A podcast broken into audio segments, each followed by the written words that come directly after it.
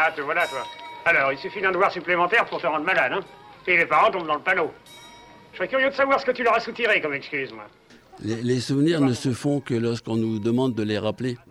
Euh, quand vous allez vieillir, vous allez oublier tout ça. Vous avez. Non, euh, non, ça revient comme une étincelle dans une conversation. Il suffit de regarder un film euh, qui parle de l'ancien temps ou autre, et vous vous retrouvez dans ce temps que vous avez vécu. Mémoire d'école. Moi, tous les soirs, je regarde Question pour un champion. Parce qu'il faut se garder le. Vous, vous regardez, vous connaissez? Vous ne pas. enfin, c'est. Et tout ce que je réponds, ben, c'est tout ce que j'ai appris par cœur à l'école. Asseyez-vous, mes enfants, asseyez-vous. Mémoire d'école, un documentaire radio de la classe de 5e 3. J'ai traversé et à Saint-Aigu participe passé. Le village. On a une petite trousse, un crayon, une gomme, un stylo plume. Alors, gaffe au stylo plume, c'était dangereux. Et puis, euh, et dans le cartable, on avait l'équerre en plastique et un, et un rapporteur, un petit cercle. Le plumier. Non, il y avait le plumier. vous, vous avez le stylo. Nous, on avait la plume et l'encrier. Tous les matins, il y en a un aussi qui devait remplir les encriers.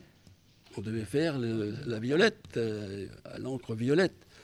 Et vous aviez le plumier. Le plumier, c'est une boîte en bois. a, avec un couvercle dans lequel il y avait un petit rond pour mettre les plumes et deux, trois euh, porte-plumes. Moi, un pupitre. Alors là, c'était pour faire les conneries, il n'y a rien de mieux. C'est toi qui as écrit ça? Je t'ai pas fait exprès, monsieur. Eh bien, passe au tableau. Je vais faire exprès de corriger tes fautes. On avait une classe qui était intime. On avait une classe qui était entièrement décorée. Au mur, vous aviez des cartes de France, des cartes anatomiques, des cartes de mathématiques. Euh, vous aviez euh, une ambiance avec euh, des dessins accrochés, des rédactions de celui qui avait eu la meilleure note étaient affichées. on vivait dans cette classe d'une façon permanente. Et dans cette façon permanente, on avait toujours autour de nous les mêmes amis, les mêmes affinités, les mêmes copains. Et tout se passait en osmose, au sens où on n'était jamais tout seul. On n'était jamais perdu, on n'était jamais isolé. Dans un problème d'arithmétique, n'importe quoi, il y avait toujours le moyen de tricher et de faire un petit signe à l'autre qui faisait comme ça en disant non, non, non, vas-y, c'est ça. Au sens où on vivait dans cette classe. Hiver, été, on s'occupait du feu, on avait un poêle central, chacun son tour devait allumer le feu, entretenir le feu. On commençait le matin, on finissait à 4h30. On avait la chance de pouvoir rester à l'étude pendant une heure, une heure et demie pour faire nos devoirs. On rentrait à la maison, cool, on pouvait aller jouer. On n'avait pas de devoirs à la maison. On avait tout fait à l'école.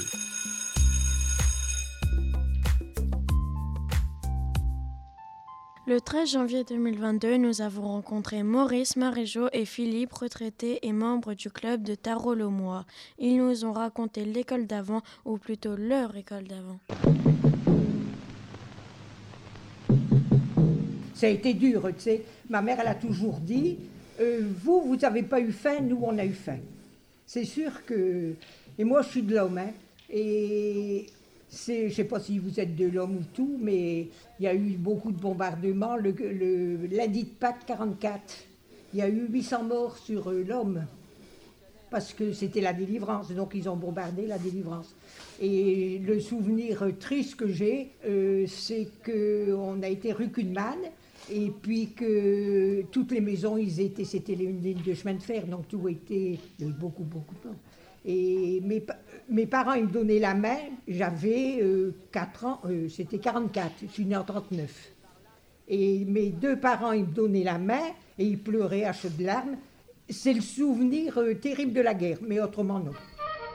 À Montgeron, les enfants des écoles primaires sont des enfants heureux. J'ai connu, moi, ça c'est Monde France qui a fait ça, j'ai connu le chocolat obligatoire pour tous les enfants. Moi, c'était le bol de chocolat. Alors, on avait le choix froid ou chaud, mais de toute façon, chaud, euh, il arrivait, il arrivait tiédasse.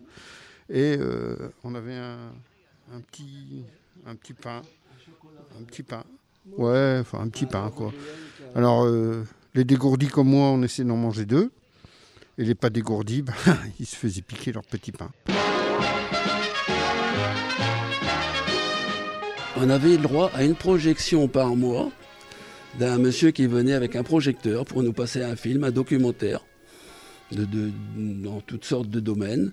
C'était la récréation, on fermait, tout tournait, et on, était tous en randonnion en train de regarder ce, cinéma. Cinéma que maintenant vous ne connaissez plus, c'était encore le cinéma euh, avec l'image un peu zozotante comme ça. Malheur à celui qui parle. Moi, comme j'ai été une fois ou deux sorti du ciné-club. On appelle ça un ciné-club, moi. Et donc tu parlais, tu sortais. À la fin de la Seconde Guerre mondiale et jusqu'au début des années 50, les écoles françaises sont en mauvais état.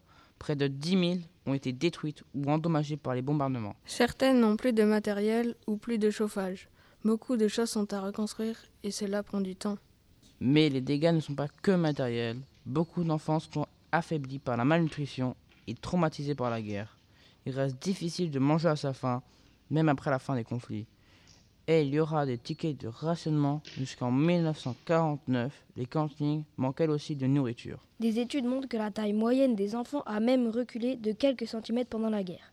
Cette situation obligera même le ministère de l'Éducation nationale à réduire les heures de sport. Encore du poisson? Ça n'est pas encore du poisson, c'est le même, celui d'hier soir. Oui, bah tu me prends deux œufs sur le plat. Oh, tu ne vas pas commencer toi aussi. Oui, je dis pas qu'il soit mauvais, mais on sent que c'est du poisson. Il insiste. Nourrir devient une des missions de l'école. En 1954, le président du Conseil Mendes France instaure le verre de lait quotidien, avec le slogan Pour être studieux, solide et fort, buvez du lait. Curieusement, la consommation d'alcool est tolérée dans les établissements scolaires jusque dans les années 50. Elle ne sera complètement interdite qu'en 1980. Encore aujourd'hui, l'école continue parfois à avoir ce rôle. En 2019, le ministère de l'Éducation nationale propose l'instauration d'un petit déjeuner à l'école dans les quartiers les plus défavorisés. Donc nous, on allait le samedi après-midi à l'école. En 69, le samedi, euh, on s'est arrêté. Et en 72, eh ben, on est tombé au mercredi. Vous aviez le repos le jeudi. Et lundi, mardi, mercredi, ça faisait trois jours d'école on ne l'avait que le jeudi. Mais on était content parce que le vendredi, il restait plus qu'une journée pour arriver au week-end. Maintenant, vous, vous l'avez le mercredi. Ça coupe plus la semaine, ah bah, mais ça fait aussi long devant que derrière.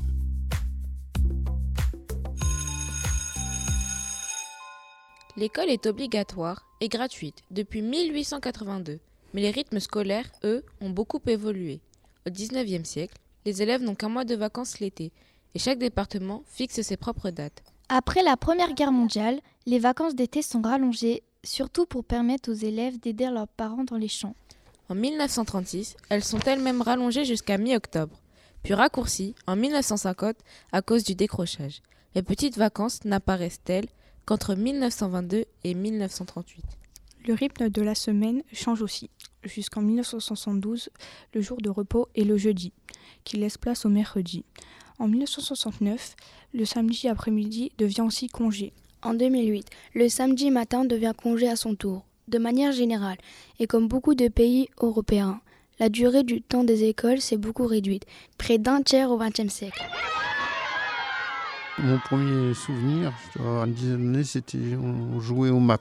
je ne sais pas si vous connaissez.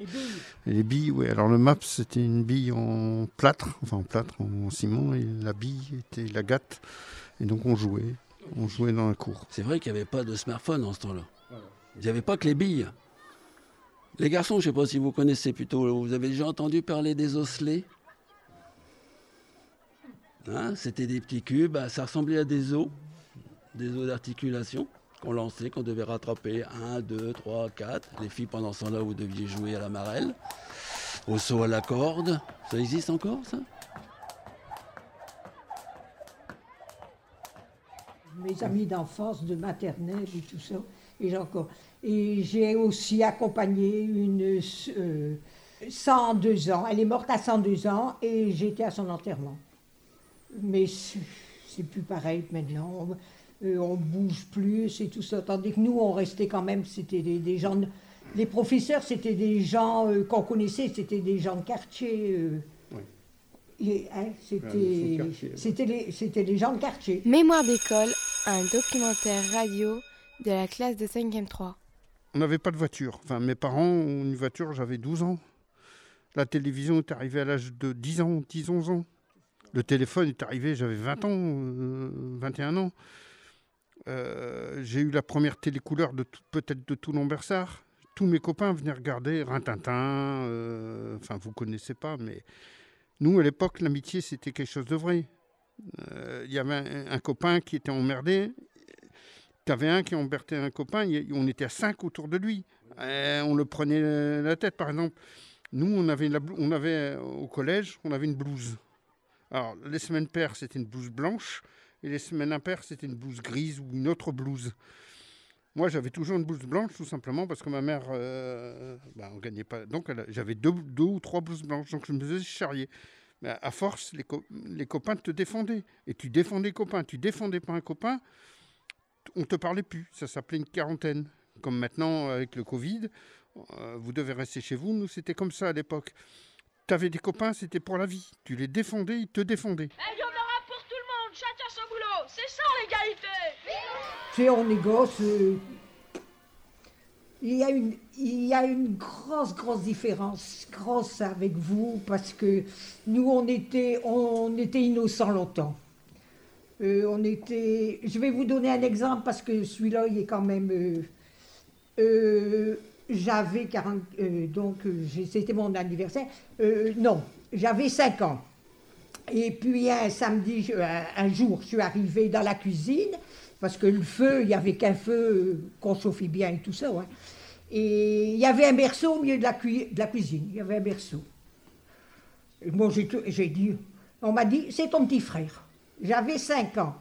Je ne sais pas, vous, à 5 ans, si vous, vous savez quand même ce que c'est. hein. Vous avez vu le ventre de votre mère. Ben, nous, pour te dire, j'avais 5 ans, un berceau, point. Le monde de Philippe, Marie-Jo et Maurice était-il plus petit Il est certain que les enfants de leur génération avaient beaucoup moins d'occasions de se déplacer, communiquer et s'informer qu'aujourd'hui. Prenons les téléphones par exemple. Jusqu'aux années 1970, un seul Français sur sept dispose d'un téléphone chez lui. Le téléphone mobile se développe dans les années 1990, en même temps qu'Internet, les grands réseaux sociaux comme Facebook, Twitter, Instagram n'arrivent qu'au milieu des années 2000.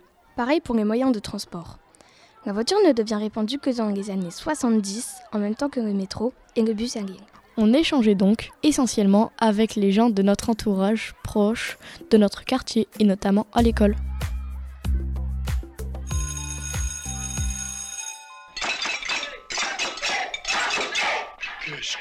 Alors moi, effectivement, j'ai fait une bêtise. Ça m'a coûté très cher.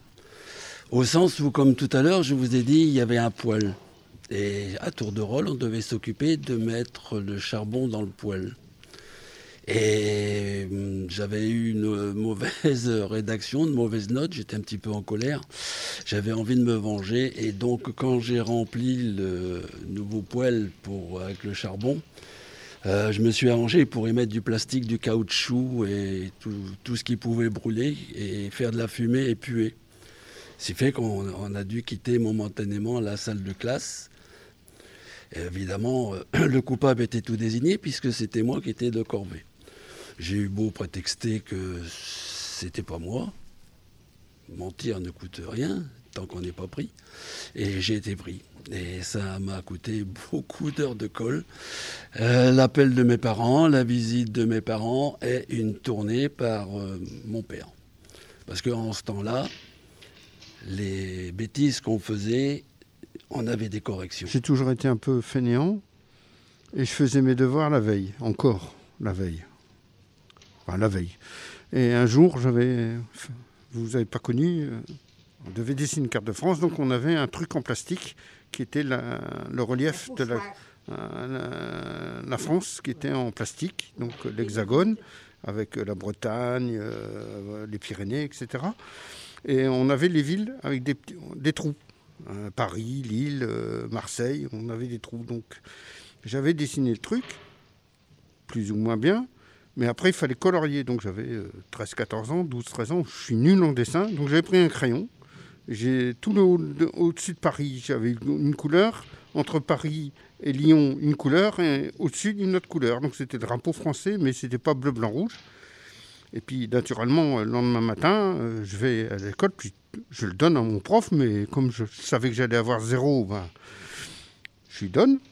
Elle dit C'est bien ce que tu as fait, tu as fait un effort. Je dis Oh ben, la prochaine fois, je ne ramène que, la feuille de papier. J'ai eu deux heures de colle. Et alors, ça, c'est. Je crois que Maurice va partager. Quand je suis rentré, j'ai raconté ça à mes parents. Et ben, j'ai eu quatre heures de colle. C'est-à-dire que j'étais collé deux heures le jeudi, comme disait Maurice. Et le samedi, le premier samedi, j'étais collé par maman deux heures, donc pas le droit de sortir. Et le samedi d'après, j'ai été collé par mon père deux heures. Donc après, j'ai toujours fait mes devoirs, toujours la veille, mais je faisais un peu plus attention. Tu vas avoir le droit au bonnet d'âne. Vous avez le droit de vous moquer. Stop euh, Le maître, le maître qui nous connaissait, qui nous connaissait sur le bout des doigts, Dès qu'on rentrait la porte, il savait si on savait nos leçons, nos récitations ou pas. Rien qu'à notre regard fuyant ou notre façon de ne pas le voir quand il nous regardait. Et, il nous connaissait. Et jamais il nous prenait à défaut. Mais il nous le faisait sentir. Est-ce que vous avez encore des dictées? Ça existe encore des dictées? Bon, on vous fait la dictée, après vous rendez les copies. Est-ce que le professeur passe entre les rangs? Pendant qu'il euh, vous donne la dictée? Bah, Nous, on écrivait donc, je sais pas, une phrase quelconque, et puis vous aviez le professeur qui passait, vous le sentiez, hein, puisqu'il tournait dans la classe, et puis il s'arrêtait derrière vous. Un frisson vous parcourait. Et tout d'un coup, vous voyez un doigt comme ça qui arrive, qui vous désigne une phrase, un mot, et elle se repart tout doucement. Et là, vous saviez ce qui vous allait vous arriver. Paf Une grande tête, une grande baffe sur la tête. Gentil, pas méchante, pas vulgaire, d'ailleurs de dire fais attention à toi, regarde. Et puis continuer son chemin, il s'occupait, pas un mot, rien du tout. il continuait. Les plus grands souvenirs, c'était ce, professeur-là dans, son approche. Euh, j'étais pas un foudre de guerre. J'étais pas, je ne suis pas très intelligent. Je suis plus euh, euh, manuel puisque j'ai fait après un, CAP dans la menuiserie. Mais je veux dire que lui, il a été à l'écoute. On a déjà vu des, j'avais des camarades qui avaient, étaient beaucoup plus, euh, comment dirais-je, moins riches que, pas dire plus pauvres, mais on, sentait qu'ils avaient aussi beaucoup plus de difficultés à suivre. Et je n'ai jamais vu euh, un enfant qui a été euh, non, non entouré par lui. Au contraire, il nous encourageait à, à nous changer de place pour euh, tel, venir à côté, pour euh, qu'on lui donne des explications euh, ou autre. S'il y avait une participation, il nous faisait participer. C'était pas écoutez, il est l'heure, terminé, vous partez. C'est grâce à lui quand même si j'ai eu mon, mon certificat d'études. Son enseignement m'a permis d'avoir mon CAP d'aller sur le marché du travail, comme je disais aussi euh, tout à l'heure, et après vivre ma vie euh, d'une autre façon.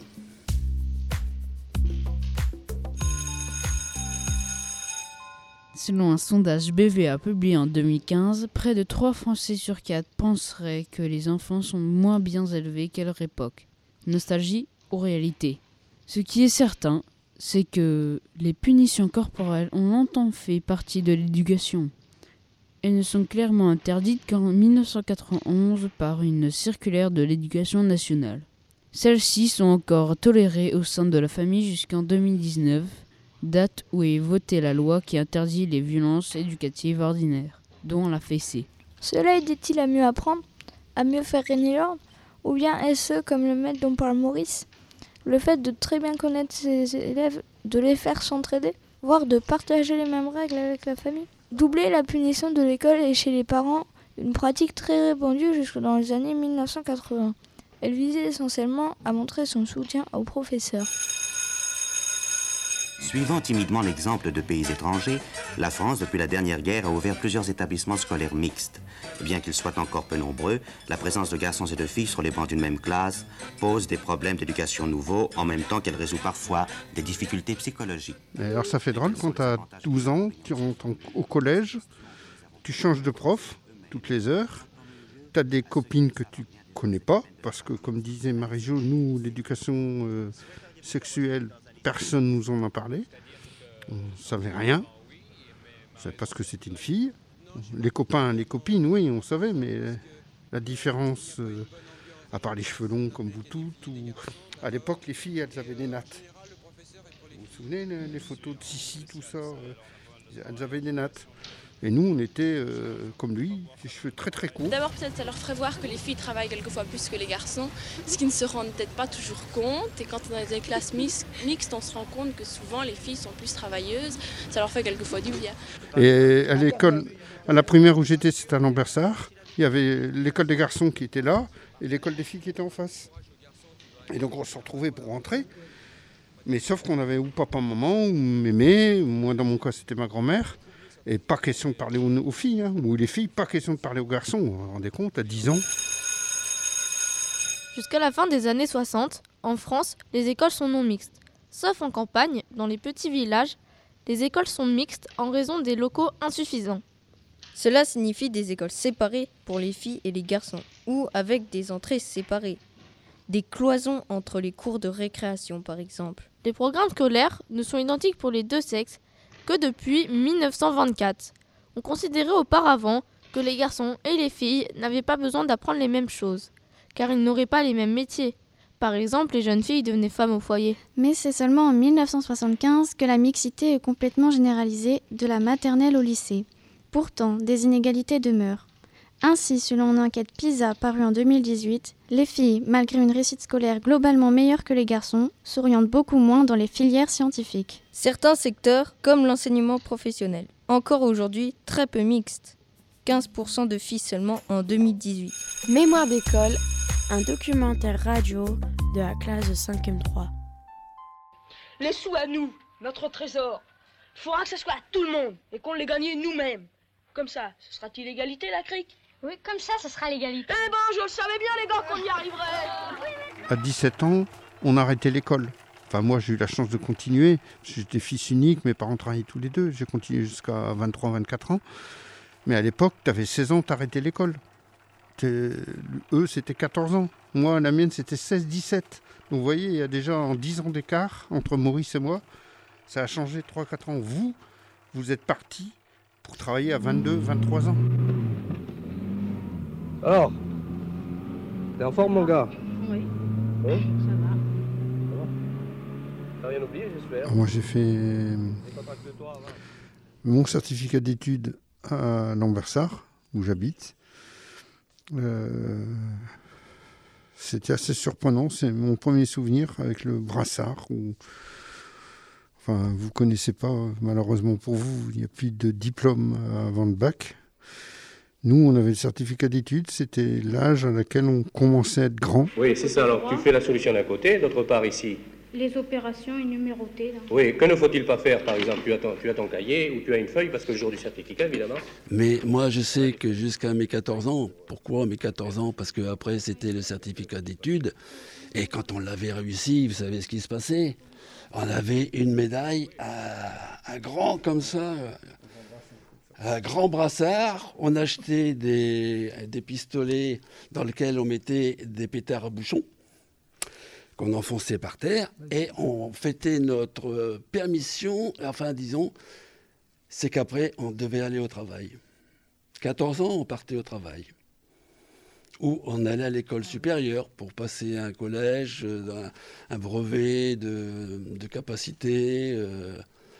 mais la plupart, N'oublions pas qu'on n'était quand même que 10-15 ans, la France se reconstruisait, il y avait énormément de travail pour les jeunes. Euh, après le certificat d'études, j'ai fait de, deux ans sténodactylo comptabilité. Parce que, pour avoir un métier. Donc j'ai eu mon CAP de comptabilité. Et du lundi, euh, j'avais fini, et du lundi, euh, je pouvais aller travailler. Euh, j'avais trouvé une place parce que ça se trouvait facilement, hein. on n'était pas au chômage.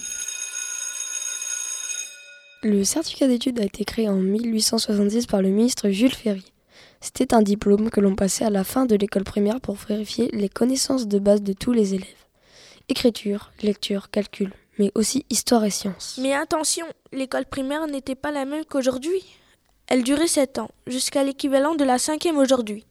La plupart des élèves quittaient l'école après le certificat d'études pour travailler.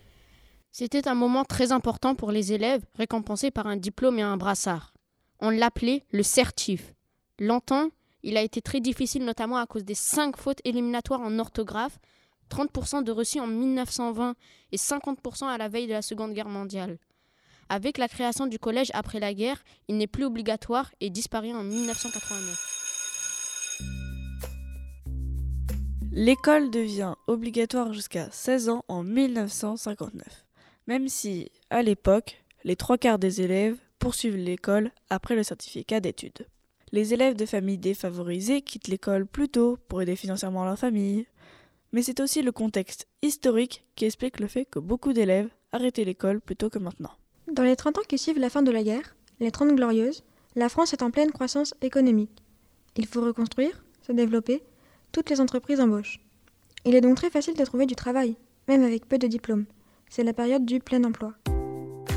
Mémoire d'école, un documentaire radio de la classe de 5e 3. Garder l'école en mémoire avec ses bons et ses mauvais côtés, se souvenir. Deux élèves de notre classe nés à l'étranger se souviennent elles aussi de leur école d'avant. Je suis née en Tunisie et jusqu'à 6 ans, j'ai grandi dans une petite ville à côté de Carthage, le célèbre site archéologique.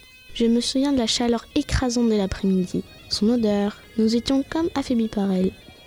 Je me souviens des blouses vertes que les enfants portaient. Pour les interrogations, on devait se mettre en rang devant la porte de la classe et on passait chacun son tour. Sur une table seule, c'était très stressant. Quand on faisait une erreur, on nous frappait sur les bouts des doigts.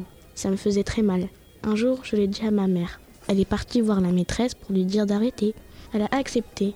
Mais quand ma mère est partie, elle était furieuse et m'a frappé de nouveau. Son hypocrisie m'a beaucoup choquée. J'ai mis du temps à le dire à ma mère. D'ailleurs, même maintenant, quand on en parle, elle me demande pourquoi je ne lui ai pas dit. Un jour, des clowns sont venus, ils nous ont maquillés, il y avait même des balles de toutes les couleurs et des bulles de savon. Je n'arrivais jamais à attraper les balles, sauf quand les moniteurs baissaient la machine à bulles. Je me souviens du bus scolaire qui passait devant la maison. Il y avait aussi l'odeur de la nourriture, de plusieurs cuisines mélangées, car il y avait une pièce à côté de la salle de classe où l'on réchauffait les plats que les élèves ramenaient de chez eux. Moi, je mangeais souvent des cheveux d'ange. Une amie à moi mangeait de la moria avec du poulpe. Ça me dégoûtait. Je me souviens d'un garçon de ma classe qui s'appelait Time. À chaque fois qu'on nous appelait, on se trompait car nos prénoms se ressemblaient beaucoup. Une amie à ma mère travaillait à l'école. Elle s'occupait des plus petits. À chaque fois que je ne voulais pas aller en classe, je courais vers elle. Elle me réconfortait et alors j'acceptais de retourner avec les autres élèves. Vers 6 ans, il s'est passé quelque chose d'important dans ma vie. Alors je suis partie pour la France.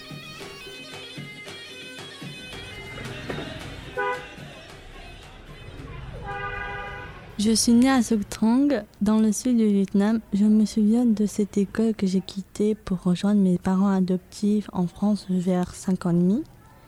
Dans la cour de mon école, ça sentait le béton, la poussière de pot échappement et ça sentait pas très beau. Il faisait très chaud et très humide et c'était très désagréable. Quand il pleuvait, c'était comme un cadeau tombé du ciel. On allait sous la pluie pour se rafraîchir. Je me souviens du faux, le bouillon que l'on donnait à la cantine du piquant qu'on retrouvait à peu près dans tous les plats. Je me souviens que pour dessiner, il fallait aller par terre et je détestais ça. Le sol était froid et on n'avait ni chaussettes ni chaussures. On avait toujours les pieds sales. Encore aujourd'hui, ça m'est resté. Il faut toujours quelque chose entre le sol et moi. Par exemple, quand je fais du hidon combo, du sabre coréen ou encore de la capoeira, art martial italien, je crois, j'ai absolument besoin d'avoir euh, des chaussettes, quelque chose au pied, une couverture au sol ou des chaussettes. J'avais des difficultés respiratoires et je devais porter un masque à oxygène pour m'aider à respirer. J'ai détesté cela aussi car ça me ça m'angoissait mais maintenant comme par j'en ai plus besoin. Je me souviens aussi que j'avais du mal à prononcer certaines sons, par exemple le R ou alors le PT.